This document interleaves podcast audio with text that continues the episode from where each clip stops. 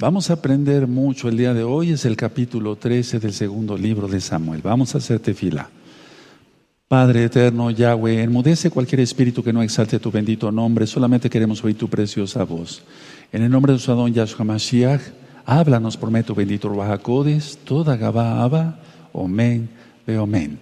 Siéntense, por favor, allá en casita, su servidor, doctor Javier Palacios Celorio, Roy, pastor de la Keilah, Congregación Gozo y Paz en Tehuacán, Puebla, México. En este momento están apareciendo en la pantalla los, los, sitios en internet que puede usted consultar. Hay videos, audios, apuntes, libros en varios idiomas. Puede usted bajarlos, copiarlos, regalarlos. Todo el material es gratuito.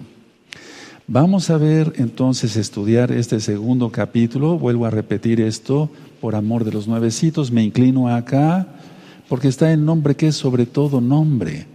Yod Hei Bab Hei.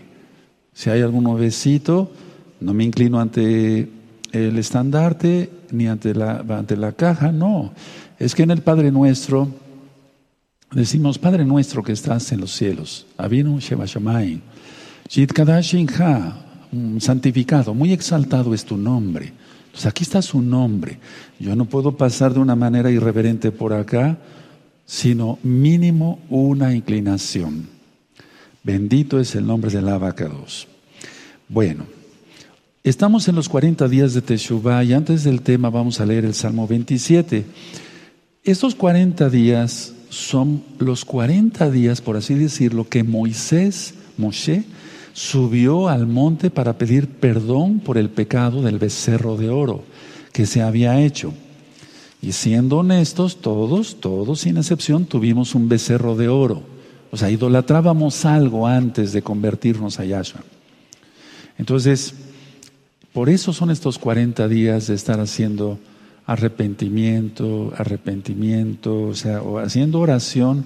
Y mientras buscan el Salmo 27, permítanme recordarles los libros. Quiero ser insistente en eso porque no sabemos cuánto tiempo más nos quede de poder seguirnos, eh, de seguir eh, dialogando con ustedes, transmitiendo en vivo. Entonces yo tengo que darle todo al Eterno. Este libro se llama ¿Cómo saber si es uno salvo? Aquí están todas las citas de la Biblia. No se mandan los libros así por correo, eh, digamos, postal, no, sino por internet. Por WhatsApp lo puedes recibir ahora mismo. No se hace negocio, todo el material es gratuito. O sea, no se quebranta la Torah. Este otro libro es Liberación demoníaca y tiene ejemplos prácticos de lo que el Eterno me ha permitido vivir. Sobre todo está todo basado en la Biblia. Pasos para ser un discípulo de Yahshua HaMashiach. Es decir, tú ya creíste en Yahshua como el Mesías de Israel y del mundo entero. Te sometes a Él. Ahora, ¿qué paso seguir? Aquí está explicado. Aquí explico en este otro libro cómo romper ataduras satánicas, según la Biblia, este libro es muy hermoso porque es conocer mejor a nuestro Creador, nuestro Hacedor, nuestro Mashiach, nuestro Mesías. ¿Quién es Yahshua HaMashiach? ¿Eh? Sí, todo explicado acá. Este libro es preguntas y respuestas de la Torah. Por WhatsApp se te hace llegar ahora mismo. O bien durante la semana Repito, no se quebrante el Shabbat si se envían ahorita mismo, porque la idea es interactuar, es decir, enseñar la palabra, enseñar la Biblia, enseñar la Torah. Este libro es eh, un libro donde explico, bueno, le titulamos el, libro de la Keilah, de la congregación, pero aquí explico qué es la Torah, qué son las dos casas de Israel, cuáles son los pactos, etcétera, qué se puede comer, qué no se puede comer, ¿sí? Este está en español y este es el mismo en inglés, para que tú que tienes familiares o alguien que hable inglés se lo puedas regalar. Bueno, espero que tengan ya el Salmo 27 Vamos a leerlo, pero pausado, no nos vamos a ir rápido, sino comprendiendo lo que vamos leyendo, para que nosotros podamos estar bien con nuestro Creador. Vamos a hacer cada uno de los versos. Si tú tomas en cuenta que la palabra es así, la verdad, no vas a tener miedo de todo lo que ya está pasando en la tierra. Vamos a empezar. Yahweh es mi luz y mi salvación. ¿De quién temeré? Yahweh es la fortaleza de mi vida. ¿De quién he de atemorizarme? Cuando se juntaron contra mí los malignos, mis angustiadores y mis enemigos para comer mis carnes, ellos tropezaron y cayeron. Aunque un ejército acampe contra mí, no temerá mi corazón. Aunque contra mí se levante guerra, yo estaré confiado. Una cosa he demandado a Yahweh, esta buscaré, que esté yo en la casa de Yahweh todos los días de mi vida, para contemplar la hermosura de Yahweh y para inquirir en su templo, en su Mishkan. Porque Él me esconderá en su sukkah en el día del mal, me ocultará en lo reservado de su morada, sobre una roca me pondrá en alto. Luego levantará mi cabeza sobre mis enemigos que me rodean, y yo sacrificaré en su sacrificios de júbilo, cantaré y entonaré exaltaciones a Yahweh. Oye, oh Yahweh, mi voz con que a ti clamo, ten compasión de mí respóndeme. Mi corazón ha dicho de ti, buscad mi rostro, tu rostro buscaré, oh Yahweh. No escondas tu rostro de mí, no apartes con ira a tu siervo, mi ayuda ha sido. No me dejes ni me desampares, Elohim de mi salvación. Aunque mi padre y mi madre me dejaran, con todo Yahweh me recogerá. Enséñame, oh Yahweh, tu camino y guíame por senda de rectitud a causa de mis enemigos. No me entregues a la voluntad de mis enemigos porque se han levantado contra mí testigos falsos y los que respiran crueldad. Hubiera yo desmayado si no creyese que veré la bondad de Yahweh en la tierra de los vivientes. Aguarda a Yahweh, esfuérzate y aliéntese tu corazón. Sí, espera a Yahweh. Es un salmo hermosísimo que se lee en estos 40 días y ya vamos a llegar a Yom Kippur. Recuerden que este próximo domingo, hacia el lunes, es Yom Kippur. Entonces el domingo lo leeremos y el lunes también lo volveremos a leer. Y desde luego mañana igual. Entonces voy a explicar el capítulo 13, vamos a estudiar todos, vamos a aprender mucho hoy. El capítulo 13 del segundo libro de Samuel, por favor, buscamos segunda de Samuel capítulo 13, aunque nos vamos a estar moviendo en la Biblia, es un capítulo pues trágico porque Natán había profetizado, ¿se acuerdan? Natán el profeta había profetizado al rey David que la espada nunca se apartaría de su casa por su pecado. El pecado que ya estudiamos, el pecado por haber tenido relaciones con Betsabé, la mujer de Uriyá, de Urías. Entonces, si fue una profecía y dijo el profeta, nunca se va a apartar la espada de tu casa, espada es castigo, juicio, eh, problemas, etc. Entonces, ciertamente es así. La persona que peca se mete en problemas. Hay un audio que le titulé El pecado y sus consecuencias. Está en el canal de YouTube Shalom 132 y en la página gozoypaz.mx. Desde la profecía del profeta Natán, no se apartará la espada de tu casa. No pasó mucho tiempo en que empezaron los problemas. Absalón, el hijo que David tuvo con Maca, eso está en el capítulo 3.3, si gustan vamos para allá, segunda de Samuel 3.3. Aquí está. Segunda de Samuel 3.3 dice, su segundo que Eliab de Abigail, la mujer de Nabal, el del Carmel, el tercero, Absalón, hijo de Maca. Ahí nos quedamos, ¿de acuerdo? Bueno, entonces Absalón, él tenía una hermana muy hermosa llamada Tamar. Vamos a ver que tenía 15 años esta nena.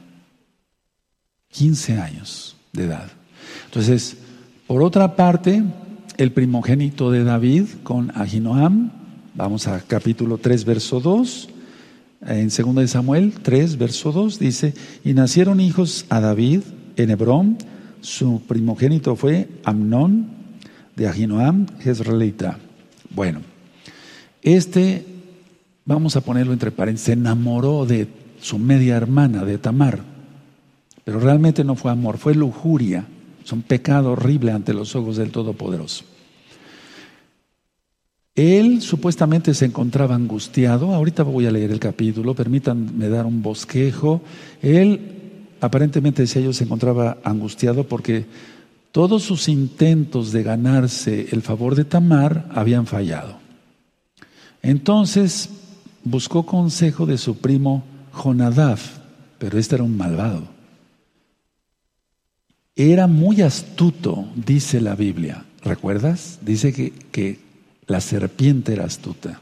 Dice Génesis, Bereshit. Entonces él le aconsejó a Amnón que fingiera estar enfermo. Y luego le pidiera a su padre que Tamar hiciera algo de comer y se lo llevara a su aposento, a su casa. Perder la virginidad, porque la violó, ahorita lo vamos a estudiar, perder la virginidad era una maldición. A ver, vamos a ver qué dice el Tanaj, la Biblia, por favor. Vamos a Deuteronomio 22. Es que el que no estudia Torah no le entiende nada el porqué ni a las palabras de nuestro Adón Yahshua HaMashiach. Deuteronomio 22, verso 13. Voy a leer hasta el 21. Deuteronomio 22, verso 13. Espero lo tengan. Muy bien. 22, 13 dice, cuando alguno tomare mujer y después de haberla llegado a ella la aborreciere, y le atribuyere faltas que den que hablar y dijere, a esta mujer tomé y me llegué a ella y no la hallé virgen, entonces el padre de la joven y su madre tomarán y sacarán las señales de la virginidad de la doncella a los ancianos de la ciudad en la puerta. Y dirá el padre de la joven a los ancianos, yo di mi hija a este hombre por mujer y él la aborrece y aquí él atribuye faltas que eh, dan de hablar, que, hablar, perdón, diciendo, no he hallado virgen a tu hija, pero ver aquí las señales de la virginidad de mi hija. Y extenderán la vestidura delante de los ancianos de la ciudad. Entonces los ancianos de la ciudad tomarán al hombre y lo castigarán. Y le multarán en cien piezas de plata, las cuales darán al padre de la joven, por cuanto esparció mala fama sobre una virgen de Israel. Y la tendrá por mujer y no podrá despedirla en todos sus días. Mas si resultare ser verdad que no se halló virginidad en la joven, entonces la sacarán a la puerta de la casa de, su padre y la apedrearán los hombres de su ciudad y morirá por cuanto hizo vileza en Israel fornicando en casa de su padre. Y así quitarás el mal del medio de ti. Permítame hacer varios comentarios. El primero, ¿qué es la vestidura? O sea, la vestimenta. En sí es la sábana, la sábana de la cama. De hecho, aquí en Tehuacán hace muchos años, fíjense cómo hubo, es que Israel, las diez tribus están entre las naciones, ya lo decía, y en otras partes, pero voy a hablar de Tehuacán, cuando alguien se casaba, eso ya tiene muchos años, cuando él se casaba, entonces eh, el, el novio, o sea, ya el esposo, después de haber tenido relaciones, sacaba la sábana y la enseñaba y ya entonces toda la gente veía que era, había sido virgen la mujercita porque había un poco de sangre. Hay un órgano que se llama imen, ese se desgarra un poquito. No es órgano, es una telita que tienen todas las mujeres vírgenes. Imen, entonces se desgarra un poquito, sangra un poquito, esa era la señal de que era virgen. Eso se hacía aquí. ¿De dónde lo sacaron? De acá. De acá, Israel. Aleluya, Israel. Bueno, entonces decía yo que perder la virginidad era una maldición, o sea, una verdadera maldición. Los culpables de tales pecados, eh, pues realmente deberían morir, o sea, tanto el, o sea, más bien el que, el que viola. Entonces, y las relaciones entre medios hermanos estaban estrictamente prohibidas por la Torah. Vamos a Levítico, otra vez vamos a Levítico, eh, a la Torah, perdón. Vamos a buscar Levítico capítulo 20 y en el verso 17. Levítico 20, verso 17. Aquí entonces está prohibida las relaciones entre primos o medios hermanos inclusive. 17 dice, si alguno tomare a su hermana, hija de su padre o hija de su madre, y viere su desnudez, y ella viere la, suya, es cosa eh, eh, execrable, o sea, terrible. Por tanto, serán muertos a ojos de los hijos de su pueblo. Descubrió la desnudez de su hermana, su pecado llevará. Terrible, ¿no? Pero aquí era una, una, una aquí fue una violación. Ahora, Tamar la jovencita era inocente porque ella fue atacada. O sea, ella fue atacada por su hermano mayor. Y permítanme esta, esta reflexión. atendiendo como doctor por muchos años y también como ROE, tanto en la Keila local como la mundial, nunca mencionaré nombres, desde luego, muchas mujercitas cuando pasaban aquí a la oficina o bien en mi consultorio como doctor durante tantos años, me decían, doctor, yo tengo un trauma, etcétera, porque fui violada por mi hermano mayor. ¿Qué tan frecuente yo encontré eso? No puedo dar una estadística exacta, aunque me gustan las estadísticas, pero sí les puedo decir que es mucho, mucho, muy frecuente que el hermano mayor abuse de la, de la hermana menor, o sea, o al menos de una hermana.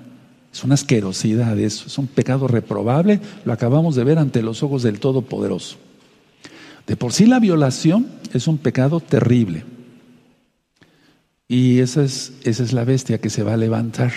Por eso, hermanas, manténganse en santidad. Y hermanos, todos mantengámonos en santidad. Por amor al Eterno, no por terror a la bestia. Temamos a Yahweh en primer lugar. Y entonces seremos guardados. Porque si tú ves en las profecías, por ejemplo, en las profecías cuando invadió Nabucodonosor o eran guerras, los mismos asirios cuando tomaron las, las tribus de Israel, violaban a las mujeres. De hecho, en Zacarías, eso está descrito que va a pasar allá en Israel, en la, nuestros amados Agín y Ajayó de casa de Judá. Las, las mujeres violadas. ¿Te das cuenta? Es que es un pecado y una acción terrible que solamente demonios lo pueden hacer. O sea, una persona superposeída puede hacer eso. Bueno, ahora volvemos otra vez a Deuteronomio, pero en esta ocasión vamos a leer en el capítulo 22, sí, vamos a leer en el verso 25. Porque Tamar fue atacada, ella era inocente.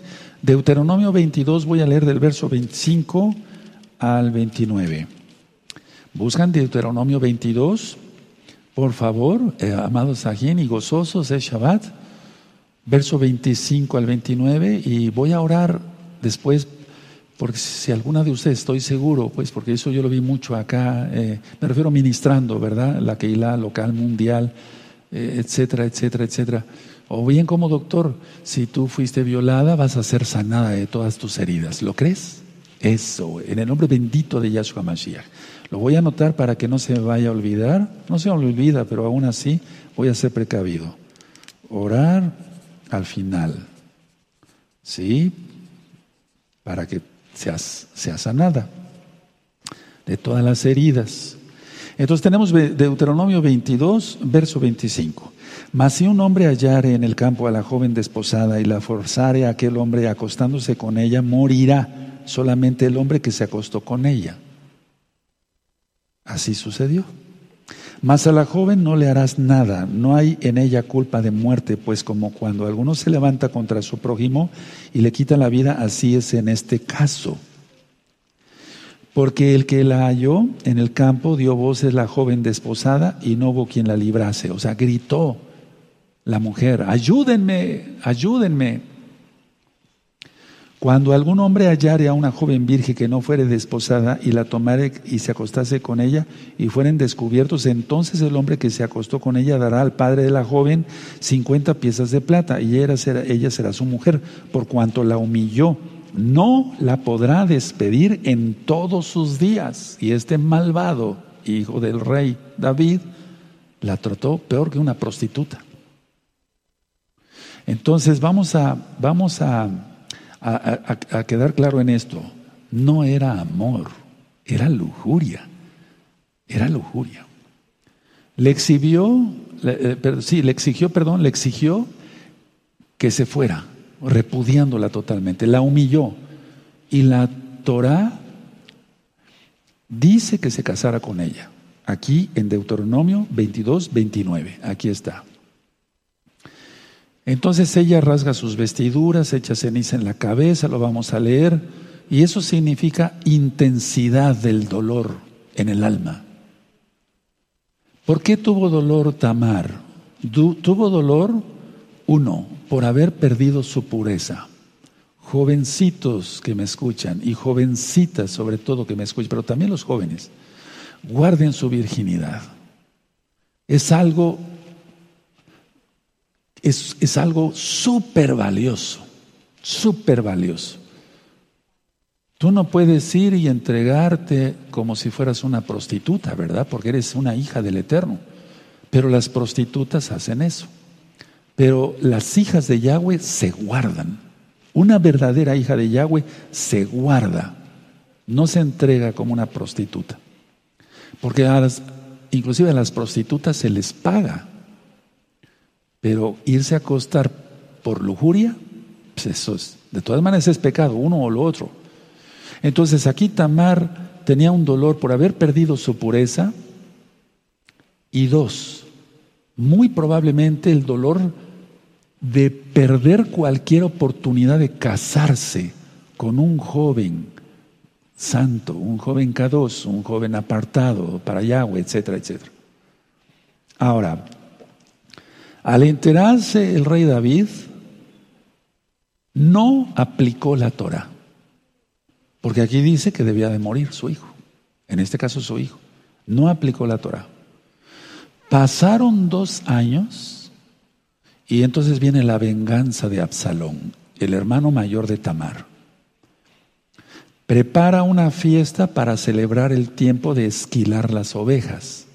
Ahora, se practicaba en Israel desde tiempos muy antiguos. Vamos a Génesis 38. Este, esto ya lo estudiamos en una de las rectas finales, no como de esquilar las ovejas, ¿verdad? Pero en Génesis 38, vamos para allá. ¿Se acuerdan de Judá? Cuando tomó una cananita, etcétera. Bueno, entonces, a ver, pero aquí no es la lección esto, eh, eso, sino esto que vamos a ver aquí. Génesis 38, verso 12 y 13. Génesis 38, verso 12 y 13 dice, pasaron muchos días y murió la hija de Sua, mujer de Judá. Después Judá se consoló y subía a los trasquiladores de sus ovejas a Timat, él y su amigo Ira, el adulamita. Y fue dado aviso a Tamar, diciendo, aquí tu suegro sube a Timat a trasquilar sus, sus ovejas. Entonces, esto se, se practicaba en Israel, era una fiesta. ¿Te das cuenta? Tenemos gran compasión del Eterno porque tenemos fiesta cada ocho días. Ahorita estamos en Shabbat.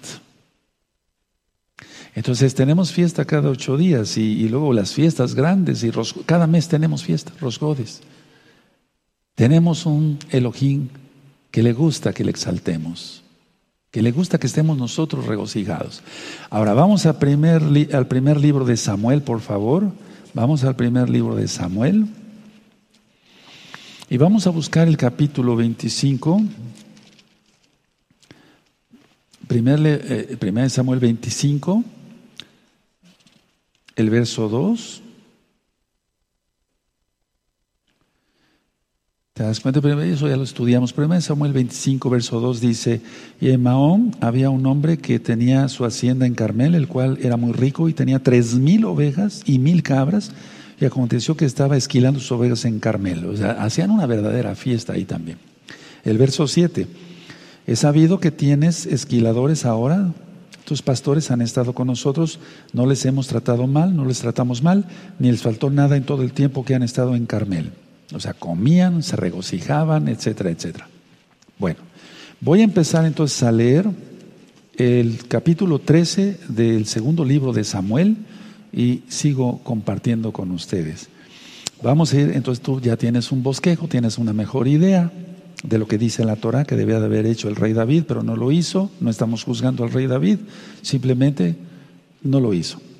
Segundo libro de Samuel, capítulo 13. Aconteció después de esto que teniendo Absalón, hijo de David, una hermana hermosa que se llamaba Tamar, curiosamente, curiosamente también llamada Tamar, se enamoró de ella Amnón, hijo de David. Y estaba Amnón angustiado hasta enfermarse por Tamar su hermana, pues por, por ser ella virgen. Es que quiero decirles algo, a ver, miren, como médico, eh, ahorita seguimos leyendo, he visto esto, hay gente tan poseída de demonios que no busca irse a acostar para satisfacer sus deseos carnales, o sea, carnales, pues, con una mujer X o Z, sino busca a las vírgenes. Eso solamente el diablo, ¿no? O sea, gente malvada. Por sí es pecado irse a acostar con cualquiera. Solamente la relación sexual debe ser por amor y en el bendito matrimonio. Eso lo dice la Biblia. Rav Shaul dice, eh, bendito el hecho sin mancilla, pero a los adúlteros los juzgará Elohim. O sea, el hecho sin mancilla, o sea, nada de pecado. Bueno, entonces, desde aquí, por ser ella virgen, le parecía a Amnón que sería difícil hacerle cosa alguna. Y Amnón tenía un amigo que se llamaba Jonadab, hijo de Simea, hermano de David, y Jonadab era hombre muy astuto, ¿se acuerdan? Y este le dijo, este le dijo, hijo del rey, ¿por qué de día en día vas enflaqueciendo así? ¿No me lo descubrirás a mí? Y Amnón le respondió, yo amo a Tamar, la hermana de Absalón, mi hermano. No, no la amaba. No, la amaba, lógico que no.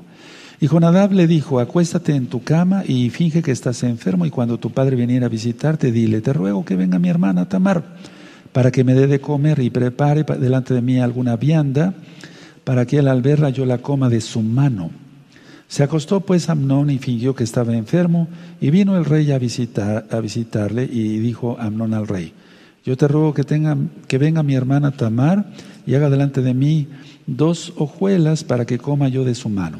Y David envió a Tamar a su casa diciendo, ve ahora a casa de Amnón, tu hermano, y hazle de comer. Y fue Tamar a casa de su hermano Amnón, el cual estaba acostado, y tomó harina y amasó, e hizo hojuelas delante de él y las coció. Tomó luego la sartén y la sacó delante de él, mas él no quiso comer y dijo a Amnón, echad fuera de aquí a todos, y todos salieron de allí. Entonces Amnón dijo a Tamar, trae la comida a la alcoba para que yo coma de tu mano. Y tomando Tamar las hojuelas que había preparado, las llevó a su hermano Amnón a la alcoba. Y cuando ella se las puso delante para que comiese, asió de ella y le dijo, ven, hermana mía, acuéstate conmigo. Ella entonces le respondió, no, hermano mío, no me hagas violencia, porque no se debe hacer así en Israel. No hagas tal vileza, tal cual. Porque ¿a dónde iría yo con mi deshonra? Y aún tú serías estimado como uno de los perversos en Israel. Te ruego pues ahora que hables al rey, que él no me negará a ti. Mas él no la quiso oír, sino que pudiendo más que ella la forzó y se acostó con ella. Luego la aborreció, lo que ya veníamos ministrando, Amnón con tan, tan gran aborrecimiento que el odio con que la aborreció fue mayor que el amor, pero recuerden, fue lujuria con que le había amado. Y le dijo a Amnón, levántate y vete. Y ella le respondió, no hay razón mayor mal en este de, de, arrojarme que el que me has hecho, mas él no la quiso oír, sino que llamando a su criado que le servía le dijo, échame a esta fuera de aquí y cierra tras ella la puerta. Ojo con este verso. Ahorita voy a explicar el verso 17. Y llevaba ella un vestido de diversos colores, también lo voy a explicar. Traje que vestían las hijas vírgenes de los reyes. Su criado, su criado pues la echó fuera y cerró eh, la puerta tras ella. Entonces Tamar tomó ceniza y la esparció sobre su cabeza y rasgó la ropa de colores de que estaba vestida y puesta su mano sobre su cabeza, subrayen, puesta su mano sobre su cabeza. Permítame ir subrayando. Algunas cosas ya las tengo. Se fue gritando, dice aquí, pero bueno, se va borrando la tinta. Recuerden el verso 17, el verso 18. Seguimos. Y le dijo su hermano Absal, y le dijo su hermano Absalón, ¿ha estado contigo tu hermano Amnón? Pues calla ahora, hermana mía, tu hermano es, no te angustie tu corazón por esto. Y se quedó Tamar desconsolada en casa de Absalón, su hermano. Ahora, eso, esto es una escena terrible, ¿no? Terrible. Ahora, Absalón eh, hace que maten a Amnón. Ahorita lo vamos a leer. Entonces se refugia en Talmai, eh, perdón, se refugia. Talmai era su abuelo materno que vivía en Jesur, al oriente del mar Cineret. Y estuvo ahí tres años. Tres años. Ahora, las princesas vírgenes eran así, eh, eh, aquí lo que extraña es esto, que las princesas vírgenes eran custodiadas siempre. O sea, había mucha custodia de ellos por parte del, ejército de Israel o de, parte del mismo rey.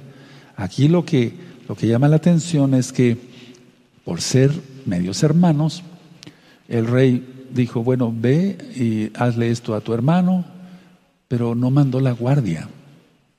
Porque todas las vírgenes de los reyes, más en este caso el rey David, tenía que ser guardada. Entonces todas las princesas vírgenes tenían que ser guardadas. Ahora, vamos a seguir leyendo y sigo ministrando. El verso 21. Y luego que el rey oyó todo esto, se enojó mucho. O sea, lo supo el rey, pero no aplicó la Torah. Mas Absalón no habló con Amnón ni malo ni bueno, aunque Absalón aborrecía a Amnón por haber, porque había forzado, o sea, violado a Tamar, su hermana. Aconteció pasados dos años que Absalón tenía esquiladores en Baal Azor, que está junto a Efraín, y convidó a Absalón a todos los hijos del rey. Y vino Absalón al rey, o sea, el primero que fue fue al rey, y dijo, he aquí tu siervo tiene ahora esquiladores, yo ruego que venga el rey y sus siervos con tu siervo. Recuerden lo que leímos en Génesis 38, Bereshit.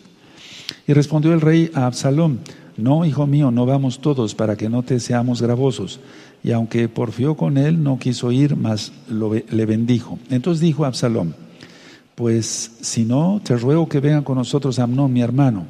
Y el rey respondió, ¿para qué ha de ir contigo? Pero como Absalón le importunaba, dejó ir con él a Amnón y a todos los hijos del rey. Y Absalón había dado orden a sus criados diciendo, os ruego que miréis cuando el corazón de Amnón esté alegre por el vino, o sea, cuando esté borracho, y al decir yo, herida Amnón, entonces matadle y no temáis, pues yo los, lo, he mandado. Esforzaos pues y sed valientes. Y los criados de Absalón hicieron con Amnón como Absalón les había mandado. Entonces se levantaron todos los hijos del rey y montando cada uno su mula y huyeron. Entonces, estando ellos aún en el camino, eh, llegó a David el rumor que decía, Absalón ha dado muerte a todos los hijos del rey. Y ninguno de ellos ha quedado. Te das cuenta siempre el chisme, ¿no? O sea, la mala información. 31. Entonces levantándose David rasgó sus vestidos y se echó en tierra y todos sus criados que estaban junto a él rasgaron sus vestidos. Pero Jonadab, hijo de Simea, hermano de David, o sea, el astuto, el malvado, también, habló y dijo, no diga mi señor que han dado muerte a todos los jóvenes hijos del rey, pues solo Amnón ha sido muerto porque por mandato de Absalón esto había sido determinado desde el día en que Amnón forzó a Tamar su hermana. Por tanto, ahora no ponga mi señor el rey en su corazón ese rumor que dice, todos los hijos del rey han sido muertos, porque solo Amnón ha sido muerto. Este fue un descarado. O sea, este señor, o sea, este, este personaje es un descarado porque él dio el consejo y con qué cinismo le estaba explicando esto al rey y hay gente así, yo conocí mucha, he conocido mucha gente así, que se dicen inclusive hermanos mesiánicos, o se dijeron hermanos mesianos. Y Absalón huyó, entre tanto, alzando sus ojos, el joven que estaba de Atalaya miró y aquí mucha gente que venía por el camino a sus espaldas, del lado del monte, y dijo Jonadab al rey, he allí los hijos del rey que vienen, es así como tu siervo ha dicho. O sea, doblemente hipócrita y cínico este. Cuando él acabó de hablar, aquí los hijos del rey que vinieron y alzando su voz lloraron. Y también el mismo rey y todos sus siervos lloraron con muy grandes lamentos. Mas Absalón huyó y se fue a Talmai, hijo de Amiud, rey de Jesús, y David lloraba por su hijo todos los días. Así huyó Absalón y se fue a Jesús y, y estuvo allí tres años. Y el rey David deseaba ver a Absalón, pues ya estaba consolado acerca de Amnón que había muerto. Terrible. La espada nunca se apartará de tu casa. Eso le dijo el profeta Natán a David. Ahora, en el verso 16, vamos a ver el verso 16 de este mismo capítulo 13, segundo libro de Samuel. Y ella le respondió, no hay razón, mayor mal es este de arrojarme que el que me has hecho mas él no la quiso oír. Aquí pudieran poner en sus apuntes una maldad peor. O sea, fíjense cómo pensó Tamar. A ver, vamos a analizar el verso 16. Y ella le respondió, no hay razón, mayor mal es este de arrojarme que el que me has hecho. Fíjense nada más cómo pensaba una santa. O sea, es mayor lo que tú me estás haciendo que la violación, que me estés arrojando. Mas él no la quiso oír. Ahora, vamos por favor a buscar Éxodo 22. Vamos a la Torah. Éxodo, por favor, Éxodo 22. Bendito es el abacados. En Éxodo 22 vamos a leer el 16 por favor, vayan anotando las citas porque después tú me vas a ayudar a ministrar. Eso. Éxodo 22, verso 16. Si alguno engañare a una doncella que no fuere desposada y durmiere con ella, deberá dotarla y tomarla por mujer. Si su padre no quisiere dársela, él le pesará, eh, le pesará plata conforme a la dote de las vírgenes. Todo es Torah y eso te remite a Deuteronomio 18 y demás, así. Entonces, fue algo terrible, eso no debió de haber pasado, pero pasó. La consecuencia del pecado, recuerden. Ahora, eh, vamos a ver el verso 17. Sino que llamando a su criado, es segundo de Samuel, segundo libro de Samuel, capítulo 13, verso 17 sino que llamando a su criado que le servía le dijo, echadme a esta fuera de aquí y cierra tras ella la puerta. Entonces, eh, aquí lo que da a entender la, la lectura es que Absalón, eh, perdón, Amnón es como si dijera, ella me estaba seduciendo. Y yo le dije que no. Por, por lo tanto, échala. Por eso el criado no dudó en echarla. Es decir, a ver, vamos a ver bien el verso 17, sino que llamando a su criado que le servía le dijo, échame a esta fuera de aquí y cierra tras ella la puerta. Conocí muchas personas así, totalmente cínicos, hipócritas, hijos verdaderos del diablo. O sea, que aparte de cometer una vileza, como dice la Biblia aquí, el Tanaj, eh, eh, decía, es que me trató de seducir. O sea, hay de todo, hay, hay de todo. Hay gente muy mala, muy mala. ¿Recuerdan? Gente mala y mala, mala, mala. ¿Se acuerdan de ese estudio? Entonces, ciertamente, pues no tuvo nombre esto que pasó aquí. Bueno, el verso 18 llevaba ella un vestido de diversos colores, traje que vestían las hijas vírgenes de los reyes. Su criado pues la echó fuera y cerró la puerta tras ella. Todavía aún más, el criado pensó, o sea, creyó la intención, eh, eh, lo que le ha de haber dicho a eh, Amnón. Ella trató de seducirme, yo no, no quiero problemas, no quiero. Qué increíble, ¿verdad? Es increíble la hipocresía de mucha gente. Bueno, permítame adelantar y ahorita regreso a otras. En el verso 29 dice, y los criados de Absalón hicieron con Amnón como Absalón les había mandado. Entonces se levantaron todos los, se levantaron todos los hijos del rey, y montaron cada uno en su mula y huyeron. En época del rey David, y aún antes todavía, lo vemos con Abraham, eh, las mulas eran cabalgaduras propias de los reyes y de los príncipes. Entonces vamos a buscar aquí, por favor, eh, vamos a buscar en segundo libro de Samuel, el capítulo 18 y el verso 9. Y vamos a llegar a ese estudio también, lógico. Primeramente el Eterno. Pronto. Entonces, el segundo libro de Samuel, capítulo 18, verso 9, y se encontró Absalón con los siervos de David e iba Absalón sobre un mulo. Hasta ahí vamos a dejar. Y el mulo entró por debajo de las ramas. Hasta ahí vamos a dejar nada más la lectura. Entonces los hijos de los reyes en un mulo. Eh, vamos a Primera de Reyes, en el capítulo 1. Tú recuerdas bien, todo eso ya está ministrado en el canal de YouTube Shalom 132. Tanto el primer libro de Reyes como el segundo libro de Reyes, todo está eh, ya ministrado en el canal de YouTube Shalom 132. Entonces, primer el primer libro de los Reyes, capítulo 1, verso 33.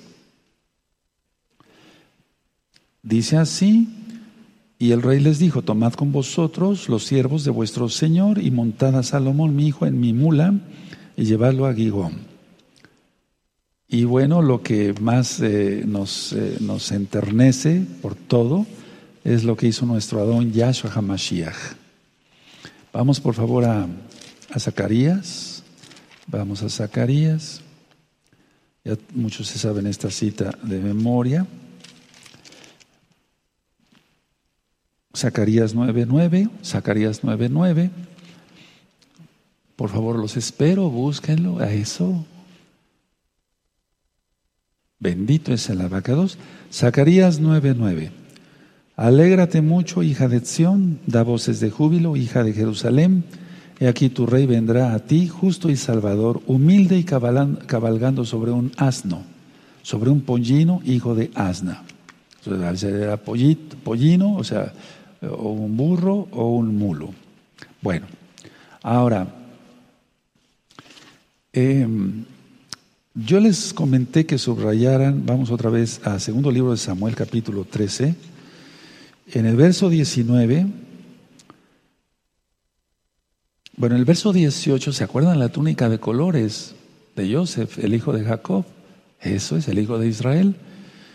¿Por qué? Porque de ahí vendría eh, una multitud, una, Efraín sería diversificado, o sea, muchos colores muchos colores. Y entonces la casa de Israel, pues somos de, todos colores. Ese es el significado. Y en el caso de Tamar era por distinción, como ser una virgen de Israel. Verso 19 entonces dice, entonces Tamar tomó ceniza y la esparció sobre su cabeza, rasgóse la ropa de colores que estaba vestida. O sea, eso era señal, ya no soy virgen. Era luto, sí, era luto por el luto, el dolor, pero era una señal de ya no soy virgen. Terrible, ¿no? Y puesta su mano sobre su cabeza, se fue gritando. Es que eso solamente demonios, o sea, ni los animales hacen eso. Ni los animales hacen eso. Pero bueno, vamos a buscar Jeremías, amado Sajín. Vamos a buscar Jeremías en el capítulo 2. Vamos para allá. En Jeremías. Y vamos a buscar el capítulo 2, por favor. Y el verso 37. Bendito es el nombre de Yahweh. Entonces aquí dice eh, en el verso 37, es Jeremías 2, 37, también de allí saldrás con tus manos sobre tu cabeza porque Yahweh desechó a aquellos en quienes tú confiabas y no prosperarás por ellos. Bueno, tomé esta cita porque poner la mano sobre la cabeza es señal de profundo, pero muy profundo dolor, de una pena, pero de una profunda, pero profunda pena. Por eso puso su mano sobre la cabeza esta jovencita. Bueno, ahora, Vamos a buscar aquí en el segundo libro de Samuel, capítulo 13, donde estamos en el estudio, el capítulo, el verso 32. Pero Jonadab, o eh, sí, Jonadab, hijo de Simea, hermano de David, habló y dijo, etcétera, etcétera, esto lo acabamos de leer, era perverso. Habla frescamente, como decimos aquí en México, o sea, habla frescamente, o sea, hipócritamente de una tragedia. En el verso 34, y Absalón huyó, eh, entre tanto, alzando sus ojos, el joven que estaba de Atalaya miró y aquí mucha gente que venía por el camino a sus espaldas del lado del monte. Entonces, Absalón cometió un asesinato premeditado. Por lo tanto, no podía ir a una ciudad de refugio. Porque para los que ya saben Torah, las ciudades de refugio eran para que cuando se cometía, eh, eh, si, no se cometía un asesinato, sino alguien, por ejemplo, estaba platicando con otro por un pequeño empujón sin querer intención de matar a otra persona, muere la otra persona, entonces había ciudades de refugio. Pero aquí como Absalón cometió un asesinato premeditado, no podía ir a ninguna reunión, a una, perdón, ninguna, a una ciudad de refugio. Ahora, haciendo estudio más profundo de este capítulo 13, si gustan anotar, estos son datos importantes. Aquí David, el rey David tenía aproximadamente 53 años de edad. Amnón tendría 22 años de edad. Absalón tendría 20 años de edad. Tamar tendría 15 años de edad, una niña. Salomón tenía dos años de edad. Bueno, si yo doy el estudio completo de esto, nos, llevaríamos mínimo media hora, una hora, etc. Pero tú anota, rey David 53 años, Amnón 22, Absalón 20, Tamar 15, Salomón 2. ¿Qué hizo Amnón? Uno, robó la su virginidad de Tamar, de su media hermana. Dos, la rechazó para tomarla como esposa. Y eso estaba totalmente en contra de la Torah. Entonces, no creo que su alma esté en el cielo, ¿verdad? Ahora, Deuteronomio, vamos a Deuteronomio 22, otra vez. Esto es muy importante. Por favor, es muy importante. Deuteronomio 22, 29. Vamos a volverlo a leer. Ya lo leímos, pero vamos a. Deuteronomio 22, 29 dice. Entonces el hombre que se acostare con ella dará al padre de la joven cincuenta piezas de plata y ella será su mujer, por cuanto la humilló. No la podrá despedir en todos sus días. Desgraciadamente vamos viendo cantidad, es que miren, un, solo pecado trae muchísimas cosas que, eh, que implican, lógico, el, uso, o sea, consultar la Torah. Mujeres eh, violadas, eh, que después son hermanas en Yahshua, ellas, ellas deciden seguir a Yahshua, etc. Gracias al Eterno, gracias al Eterno, y repito por tercera vez, gracias al Todopoderoso, ninguna de las santas de la Keilah local y mundial de gozo y paz han sido violadas. Y reprendo eso en el nombre bendito de Yahshua HaMashiach, que jamás serán violadas. En el nombre bendito de Yahshua HaMashiach. Esto que estoy diciendo tiene mucho peso, amados aquí. Se lanza la palabra profética en el nombre de Yahshua y así es. Ahora, la acción de, de Amnón deja la impresión entonces que Tamar había tratado de seducirla, por eso le dice, esto que estás haciendo es peor, recuerdan. Esto está aquí, vamos a ver el verso, ya lo viniste, pero es todavía en el verso 16, es segundo libro de Samuel capítulo 13 sino que llamando a su criado que le se, perdón, y ella le respondió, no hay razón, mayor mal es este de arrojarme que el que me has hecho. Mas él no la quiso oír. O sea, se ve que Tamar sabía Torah. Claro que sí. Eso de que me quiso seducir, etcétera, y échenla de acá, es una bajeza, es ser nada, o sea, no ser un hombre, pues, ser una bestia. Bueno, entonces aquí vemos que el criado la echa y cierra tras sí la puerta, o sea, la echa como una cualquiera. Era una virgen de Israel. Si quieres que tus hijos sean bendecidos, guarda la Torah. En Oseas 4:6 dice, porque como tú te olvidaste de mi Torah, yo me olvidaré de tus hijos. tengamos cuidado con eso. Ahora, el incesto se castigaba con la muerte. Ya lo leímos, pero vamos a volver a leerlo. Levítico, por favor, vamos allá otra vez a Levítico 20,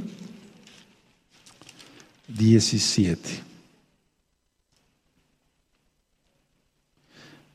Ese es incesto se castigaba con la muerte. Levítico 20, 17.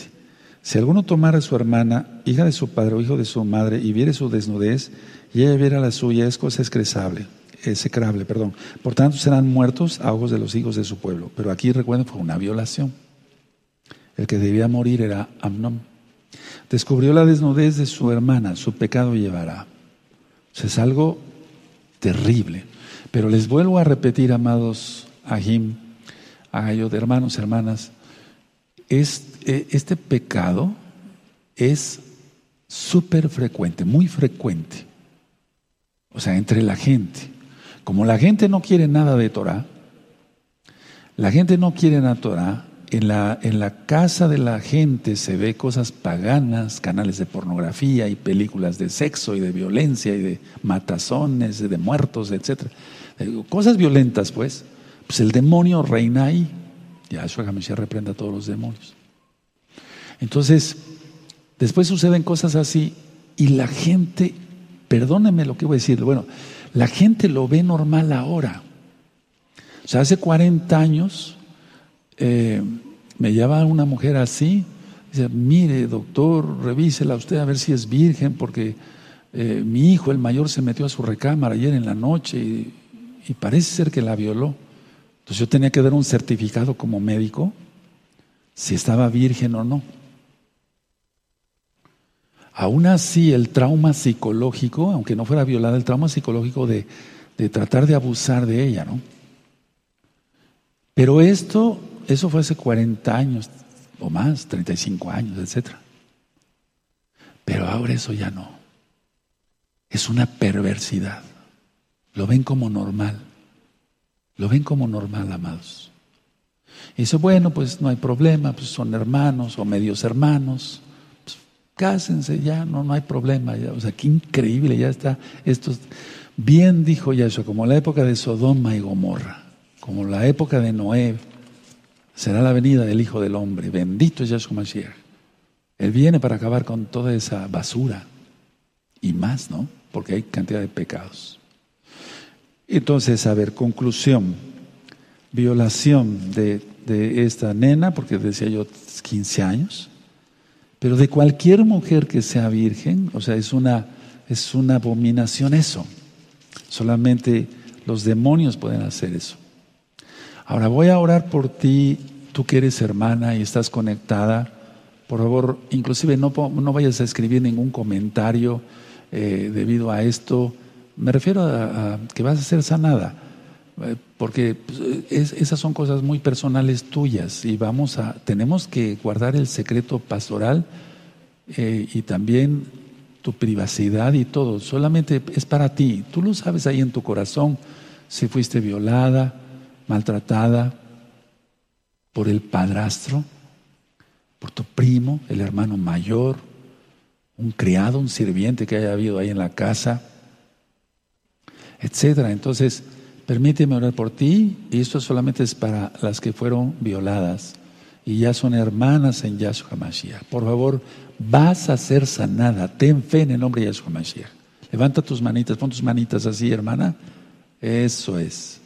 Baruch Adonai Eloheinu melech haolam. Bendito eres Elohim, Rey del universo. En el nombre de nuestro don Yahshua Mashiach, Abacados. Por la autoridad que tú me has dado como tu hijo y como tu siervo, tu siervo sujeto a todos los hombres fuertes y demonios y los echo fuera de la vida de mis nuevas hermanas que fueron violadas. En el nombre bendito de Yahshua Mashiach, por favor abre las ventanas de los cielos y manda fuego de tu bendito Ruajacodes para quemar toda amargura, todo resentimiento, todo odio contra esa o esas personas que las violaron. Eso, lo más importante es perdonar. Eso. Muy bien. Y si quieres llorar, llora eso. En el nombre bendito de Yahshua HaMashiach, reciben sanidad ahora. Todas las ajayot. Y hermanas que después, o sea, después, las que vayan a ser hermanas después, que vean este video ya grabado. Toda Gabaya, Mashiach, ahora empieza a sentir la sanidad en tu, ¿por qué no decirlo así? En tu espíritu, en tu alma y está en tu cuerpo. En el nombre bendito de Yahshua HaMashiach, Omen, Omen. Eso. Y ahora voy a dar consejos. El primero, mantener así el alma pura, habiendo ya perdonado. En Yahshua todo se puede. Si fuera con nuestras propias fuerzas, amadas hermanas, amados hermanos, hacer, no podríamos, necesitamos la ayuda de Yahshua. Yahshua Hamashiach lo dice, sin mí nada podéis hacer. Número dos, a veces dicen, eh, me bueno, todavía sigo ministrando de alguna manera. Roe, yo fui violada, me voy a casar, ¿se lo tengo que decir al que va a ser mi esposo? Sí, sí. Porque tu matrimonio tiene que empezar con bien. O sea, tiene que, tiene que ser, basado en Yahshua, la roca, la verdad. Él es la verdad, el camino, la verdad y la vida. Entonces, si tu matrimonio empieza con mentiras, después tu esposo dudaría o no. O sea, esa, esa, es la mayor pregunta que me han hecho, o que le hacen a los ancianos y ellos me lo hacen a mí. Se va a casar esta hermana, pero dice que fue violada, etcétera, etcétera. Entonces, ¿se lo tiene que decir a su, futuro esposo? Sí, sí se lo tiene que decir. se lo tienes que decir. Eso es. Ahora, esto es muy personal, son cosas muy personales tuyas. Entonces, no lo platiques con cualquiera o prácticamente con nadie. Ahorita ya fuiste sanada. Y lógico que hay almas que van hablando y van pidiendo consejo y entonces se les va dando con mucho gusto, pero lo más correcto es, es que es un, es, un trauma tan terrible, ahorita tú ya fuiste sanada, pero me refiero a las que no, todavía no son sanadas porque no conocen Torah, no han, no han perdonado, etcétera.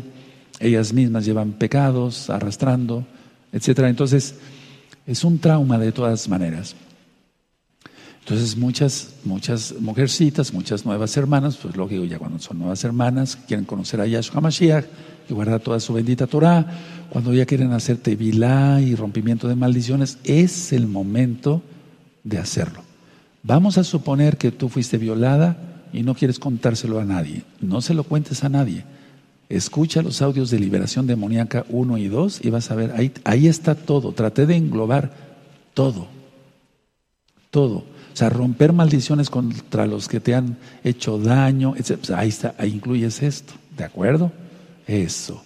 Y ya las preguntas que vayan surgiendo, con mucho gusto en mi saber yo la, iré respondiendo, porque ahorita ya es todo por teléfono, rápido, con los amados ancianos, los consejeros, las consejeras que siguen trabajando, no solamente local, de la la local de Tehuacán, Puebla, México, sino a nivel mundial, con los roín, los mismos pastores, los mismos ancianos de las mismas congregaciones de gozo y paz en otros países. Cierren su Tanakh, por favor, cierren su Biblia, cierren sus apuntes y vamos a darle toda Gabal eterno por esta lección. Bendito es el abacados.